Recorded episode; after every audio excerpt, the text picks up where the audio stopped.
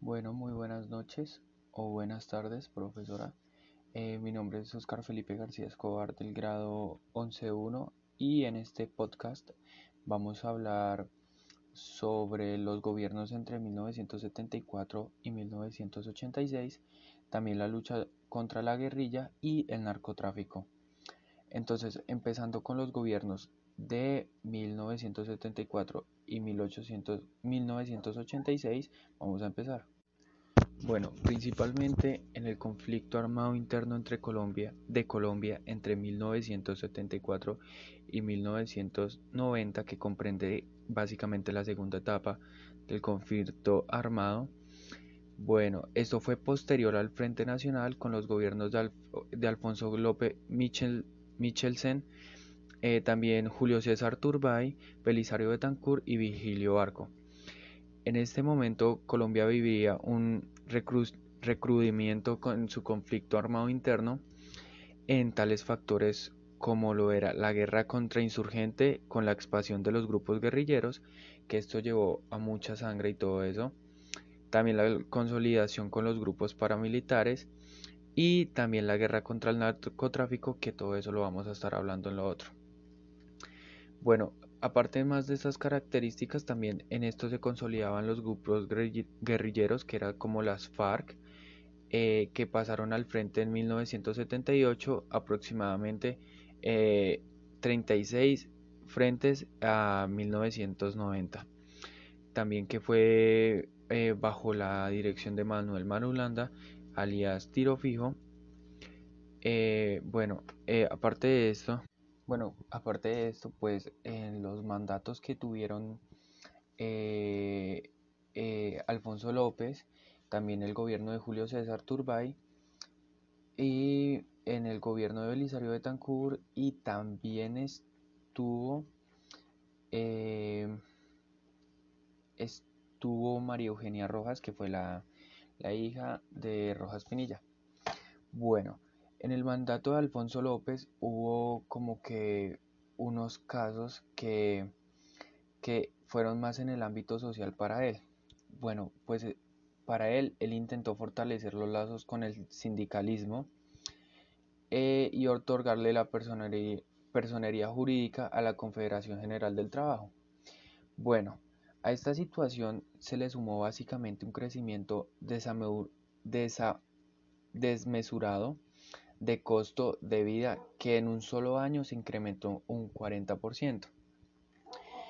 Eh, bueno, por solo hacer como una reforma laboral que además trataba de implantar como el salario integral, entonces como buscaba reducir ese derecho a la huelga. Entonces eso trajo como esas esos problemáticas. Eh, por la parte del gobierno de Julio César Turba y Ayala, que también trajo una problemática, también fue por las partes del ámbito social.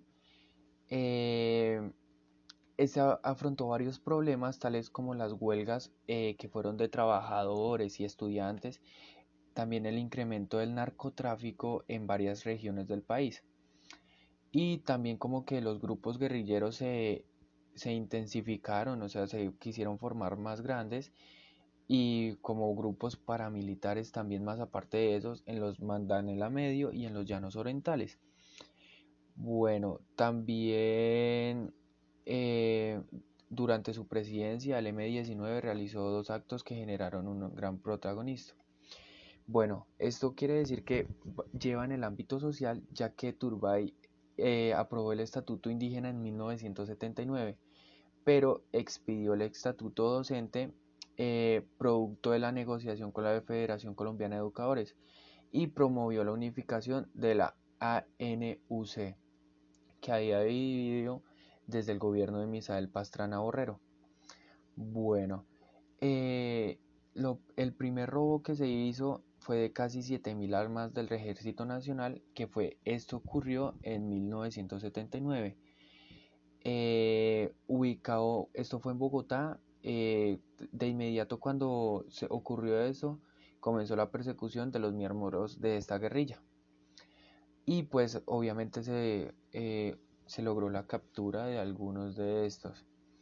Como es de, debido, pues también en, los gobiernos de Belisario Betancourt también hubo unas, unas problemáticas porque pues este gobierno más que todo hizo frente a, las, a los narcotraficantes, más que todo en el especial al cartel de Medellín, que este lo lideraba Pablo Escobar y Carlos Leer.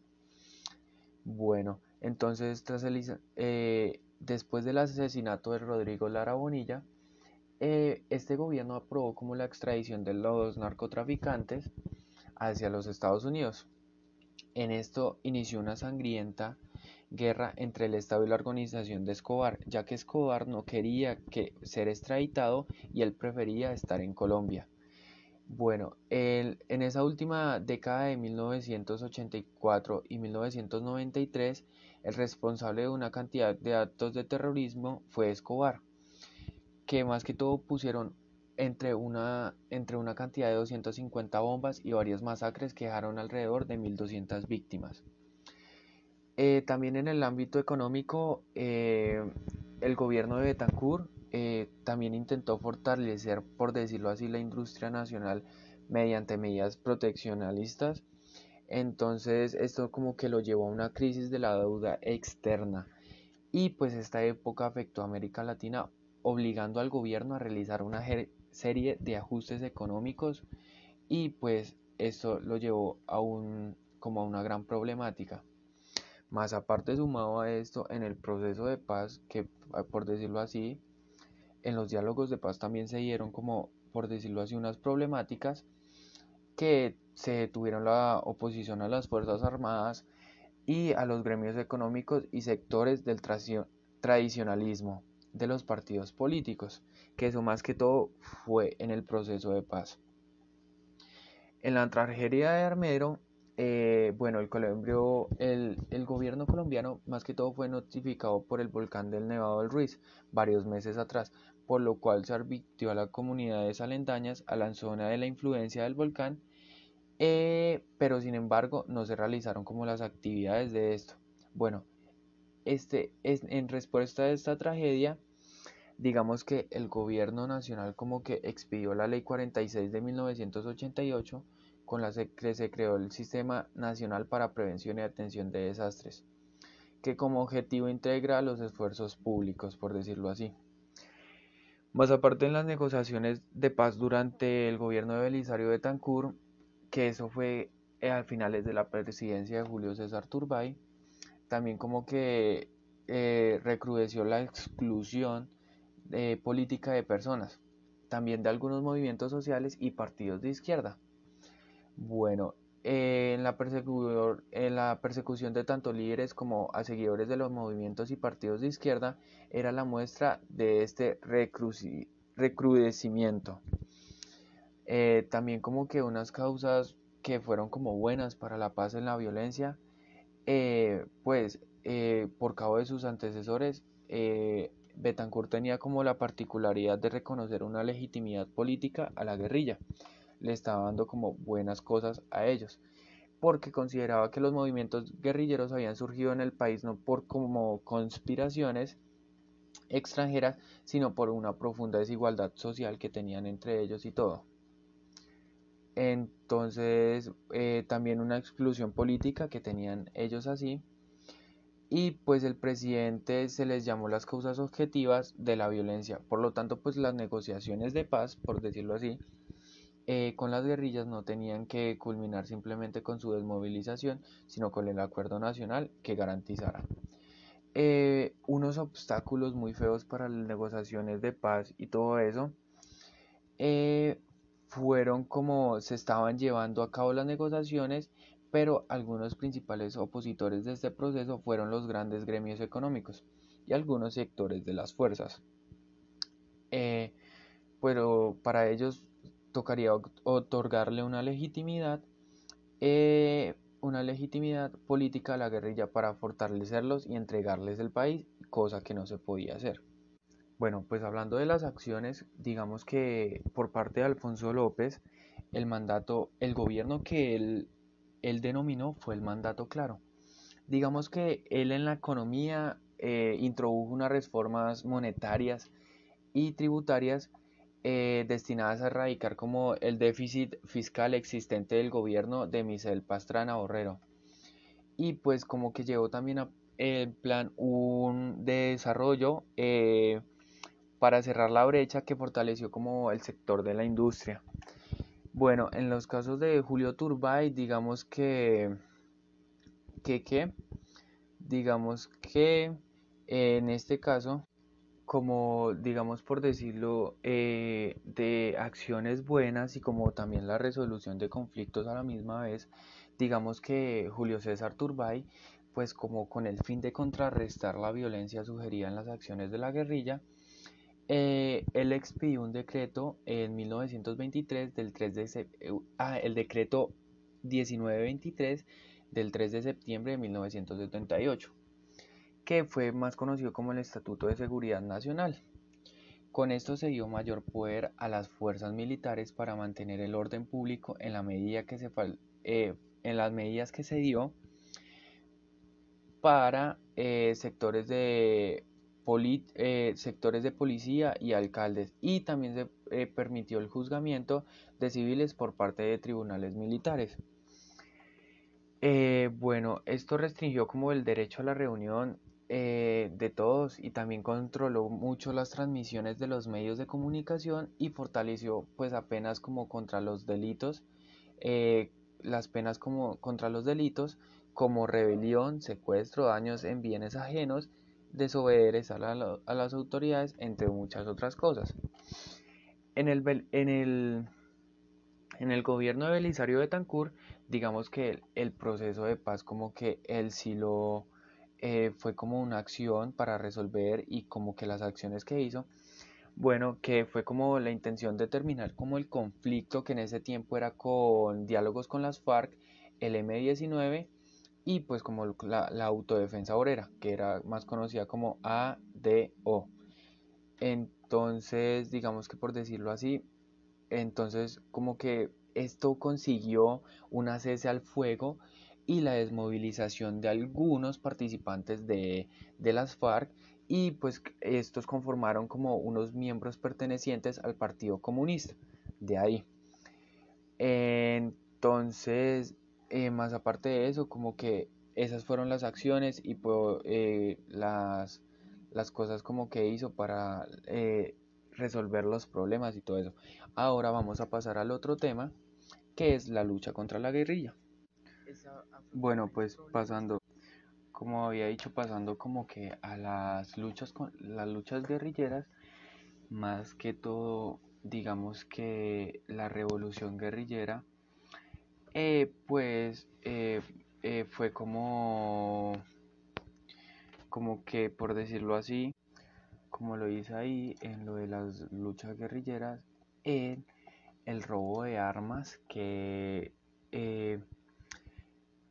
que fue en el robo de armas, me equivoqué. Bueno, el robo de armas que fue en Bogotá, que más que todo se robaron 5.000 armas, fue al ejército eh, nacional en contraofensiva, en, en, cosas de desarmar a varias de sus redes. Bueno, en febrero de 1980, el M-19 eh, realiza como la toma de la Embajada de la República. Bueno, en esto se secuestraron a 15 diplomáticos y 67, 67 días después, tras las negociaciones con los rebeldes, estos viajaron a Cuba con algunos de los rehenes y allí los dejaron en libertad, es decir, solo los cogieron como para hacer una negociación, ir a Cuba y pues allá dejarlos en libertad. En esto dando fin a la toma. Bueno, esto hubo una manifestación pública por la aprobación de las propuestas de acuerdo de acuerdo nacional que como que difunden los miembros del M19 desde la cárcel.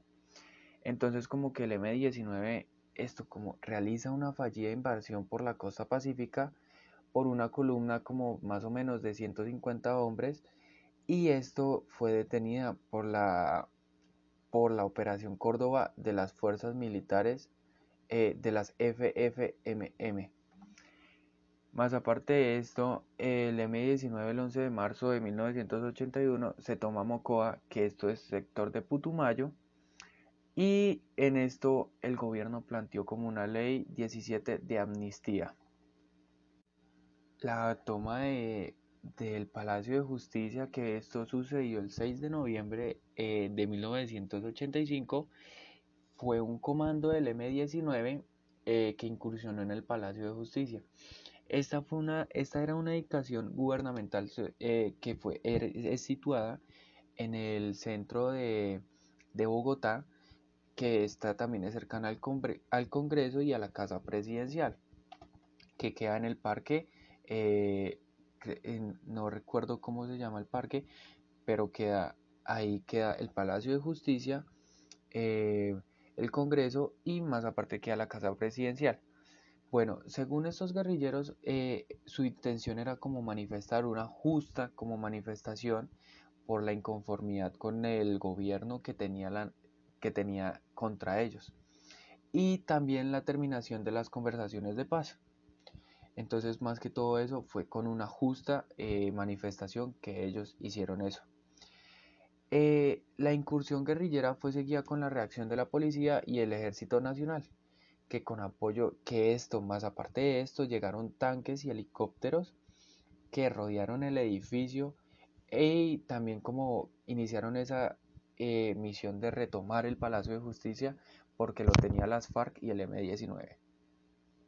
Bueno, en esa tarde del mismo día también la intensidad de esos combates se inició una conflagración, como decirlo así, que se propagó por toda la edificación. A pesar de ello, algunos enfrentamientos continuaron desde las 2 pm del 7 de noviembre, eh, que fue cuando terminaron, o sea, hasta las 2 pm, que fue cuando, digamos, el, que fue cuando el ministro de Defensa, Miguel Francisco, eh, anunció el fin de la toma. Bueno, acerca de los desaparecidos, porque en esta toma hubieron bastantes desaparecidos, eh, hubieron unas últimas investigaciones judiciales y que esto decían que los organismos internacionales encontraron que varias personas salieron vivas del palacio. Solo las cogieron, por decirlo así, las, las raptaron. Pero, sin embargo, hoy se desconoce como su paradero. Por estos hechos, como que la justicia colombiana condenó a 30 años de cárcel al, al, al, al coronel de Luis, Luis Alfonso Plazas Vega, que fue un que, fue un oficial que dirigió la retoma del Palacio de Justicia, por decirlo así. Entonces, esto sucedió más que todo, pues eh, fue muy, muy duro ese, ese día en, la toma del Palacio, más que todo por el M19, que era como una justa cosas que ellos hacían, por eso ellos hacían eso, que era como una justa toma, por manifestar sus derechos, por decirlo así, porque lo tenían así. Entonces esto ya se desató muy, muy fuerte en todo eso. Otra cosa que también hay que tenerla clara, que es el otro tema, es el narcotráfico en Colombia. Bueno, este narcotráfico en Colombia sí que marcó a nuestra, a nuestra, a nuestro país, por decirlo así, porque eh, en los años 80, que fue más que todo cuando fue el boom de la cocaína, más que todos los consumidores dejaron la marihuana por esta sustancia que se llama cocaína. Estos, los primeros traficantes colombianos eh, obtenían la droga, por decirlo, del Perú. Uno que la traía ya era Pablo Emilio Escobar Gaviria. Eh, también en Bolivia y Chile. Que esto se exportaba en avionetas para los Estados Unidos, que allá era un precio enormemente elevado. Entonces, bueno, esto lo compré, eh, esto convirtió como el narcotráfico en un negocio de altísimamente de las ganancias. Y pues ello estimuló la emergencia como para de los principales gapos de la mafia como Pablo Escobar, que fue en Medellín, Gonzalo Rodríguez Gacha en Bogotá y los hermanos Rodríguez Orejuela en Cali. Sus organizaciones pues fueron carteles, eh, también se crecieron por decirlo así en sus regiones y esto como que llenaron de, a Estados Unidos en pura cocaína, por decirlo así. El país los consideró eh, criminales exigiendo cada uno de ellos la extradición. Bueno, esto desató como una, una negociación con los carteles que extendió a la sociedad colombiana por medio de inversiones que buscaban lavar dinero.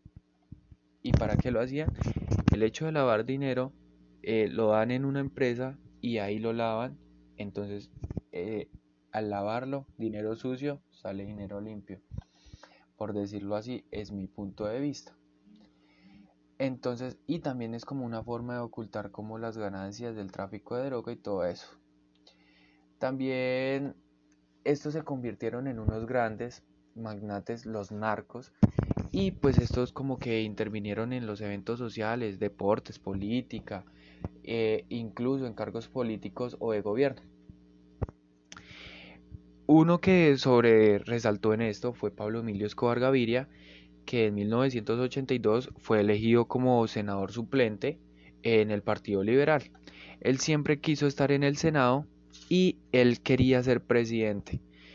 Entonces, más que todos los que eh, los Rodríguez, eh, Orejuela, que son los de Cali, le financiaron eso, eh, numerosas campañas políticas, y González Gacha, o sea, González Gacha también eh, tuvo vínculos con, con grupos paramilitares y todo eso. Pero pues Escobar sí fue el que marcó más que todo eso. En la violencia y todo eso, digamos que eh, cada cartel manejaba como sus, eh, sus cosas de seguridad y todo eso. Entonces, digamos que Escobar formó una escuela de sicarios en la cual su mano derecha era eh, Velázquez Vázquez, que era el jefe de sicarios, por decirlo así, alias Popeye. Este formó como una escuela de sicarios en Medellín. Entonces los Rodríguez contrataron a exmilitares y policías corruptos como sus guardaespaldas y jefes de seguridad para ellos en sus fincas y todo eso. Eh, también estos carteles tuvieron como, por decirlo así, relaciones de cooperación y enfrentamiento tanto entre ellos como con otros sectores. Digamos que el, el cartel de Medellín tenía como cuento con eh, cuento como de guerra con el de Cali, también se podría decir con el del Pacífico, entre muchos otros más. Entonces, eh, también como que la violencia comenzó como eh, con el secuestro de Marta Nieves Ochoa y Carlos Leer, que fueron, eran miembros del cartel de Medellín por parte del 10, eh, esto lo secuestró el M19, que fue como respondido con Pablo Escobar, con el que secuestró a 25 miembros de ese movimiento. Pablo Escobar, al ver que secuestraron a Carlos Leer y todo eso, pues él quiso vengarse y pues secuestró a 25, por decirlo así, ojo por ojo, diente por diente. Entonces así demostró como que él tenía el poder antioqueño en esos tiempos. También como que se sintieron ellos, las mafias se sintieron muy amenazadas por las guerrillas y pues esto eh, hicieron que formaran grupos paramilitares. Bueno, al tiempo que defendían como la acción del Estado, eh, a la misma vez como los paramilitares y todo eso, en 1994, ante esta amenaza del gobierno, por decirlo así, de Belisario Betancourt, como de hacer las extradiciones eh, solicitadas por Estados Unidos, los carteles se lanzaron contra el Estado, o sea, hubo una guerra contra el Estado. Esto como que, que consistió en una violencia, unas masacres que fue llevado al nivel extremo. Digamos, asesinaron a jueces, periodistas, políticos, policías, también se sumaban todos los atentados con bombas a edificios de prensa, sitios de interés eh, público, entre otros. Esto también como que estalló un conflicto entre los carteles de Medellín y Cali eh, con atentados dinamiterios y asesinatos eh, selectivos bueno, por su parte digamos que el mexicano, o sea, Gonzalo Rodríguez Gacha, eh, comprendió una guerra contra las FARC y pues esto fue atacando los laboratorios de producción de drogas en los llanos, asesinando a los miembros civiles de la Unión Patriótica y el Partido Comunista. Más que todo, esto de los carteles fue un caos para el Estado. Hubieron muchas guerras por parte de Pablo Escobar, puso más o menos unas 250 bombas ponía carros bombas tan potentes, por ejemplo, uno el más famoso es lo del edificio Nogal, que puso un carro bomba, hubieron una masacre, también eh, Pablo Escobar fue, fue el responsable de la muerte del, del futuro presidente que fue, que era Carlos Galán, y también del ministro Lara Bonilla. Ah, Lara Bonilla no, sino Rodrigo Lara Bonilla. Eh, también tuvo que ver con el asesinato de él mucho tiempo después de todo eso. Eh, bueno, por otra parte, estos carteles se sabe que tenían un dominio en el mercado de todo eso. Y pues lograron como una, una, como una inflación en los sectores legales eh, de la economía y la política y en los aparatos coactivos del Estado. Bueno, de alguna manera no solo influyeron estos en la sociedad más que todo y en la cultura, como que también la transformaron. Después de Pablo Escobar y Rodríguez, Medellín y Cali no fueron las mismas ciudades ni nada de eso, todo cambiaba. Sin embargo, como que la conclusión de aplicarse en el país entero más allá del crimen y el aumento de sus estadísticas, la vida cotidiana en Cali como en Medellín presentó considerables cambios.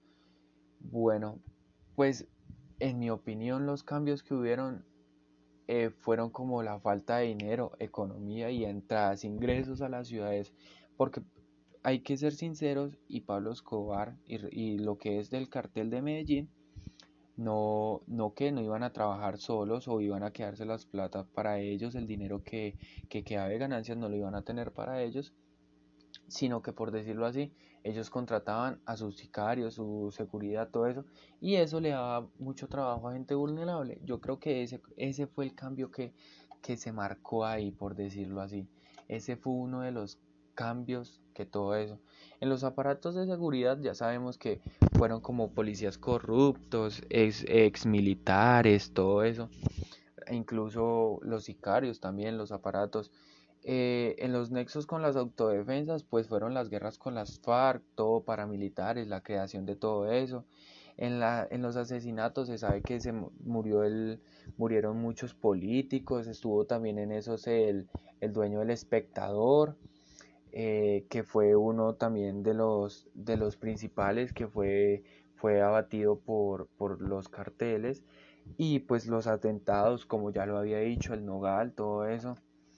Entonces, digamos que eh, las posturas sobre esto es que ha cambiado mucho, mucho. Más que todo en ese tiempo era más que todo mucha violencia, que por el la toma del Palacio de Justicia, ahí también, que por las cosas en las que no estaban de acuerdo los lo, lo del Tratado de Paz de Belisario Betancourt también llevaba como muchas cosas que pues en esas posturas uno está como de ningún lado porque pues por una cosa, Belisario pues no les ofrecía muchas cosas, pero sí era como reconociendo algunas cosas, pero pues la guerrilla como que no ayudaba.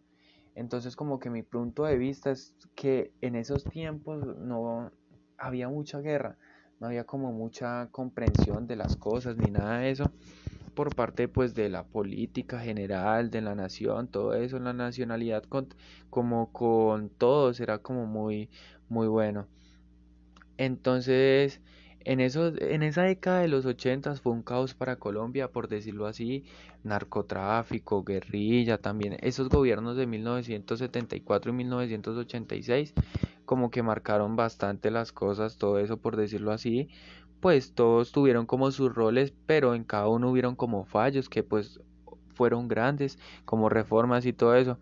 Entonces, en conclusión, pues sí ha cambiado como un poco al tiempo en que estamos hoy, pero por decirlo así, digamos que, que no tanto, todavía sigue siendo corrupto el narcotráfico, ya no se está viendo tanto, pues por lo que no ha, no ha salido como a la vista, por decirlo así, y la guerrilla pues están hace mucho tiempo con el tratado de paz, pero tampoco como que se, se ha definido bien las cosas con eso. Entonces digamos que estamos como entre un sí y no en el tratado de paz, en el narcotráfico no se sabe, uno sabe que hay mucha gente que hace eso y pues no hay que negar que el narcotráfico no existe porque sí existe y en Colombia existe, porque hay que ser claro, pero pues eh, aún no es preciso como confirmar las cosas de quiénes y todo eso, pero pues en mi conclusión las cosas pues cambian, pero pues no en todo su rol, no han cambiado como mucho, no, no hay alguien que como diga voy a cambiar estas cosas, voy a cambiar estas otras cosas, voy a dar más cosas para la gente vulnerable, la guerrilla necesita estas cosas, que no se sientan vulnerables porque por esto.